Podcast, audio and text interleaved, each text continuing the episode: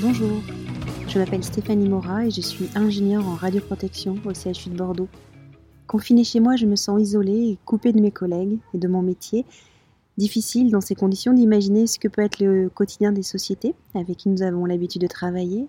Nous recevons des mails nous informant de tels retards ou de tels reports de prestations, de telles situations difficiles ou de telle organisation de travail. Mais les voix me manquent. Avec la voix, l'imagination travaille et nous visualisons notre interlocuteur. Le message prend corps. La réalité se fait plus présente.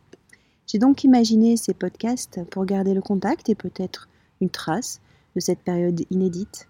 L'idée est d'échanger sur les situations de chacun mais en restant positif Comment les intervenants de la radioprotection vivent cette crise, comment leur entreprise la vivent, comment eux personnellement la vivent, et finalement comment envisager la suite?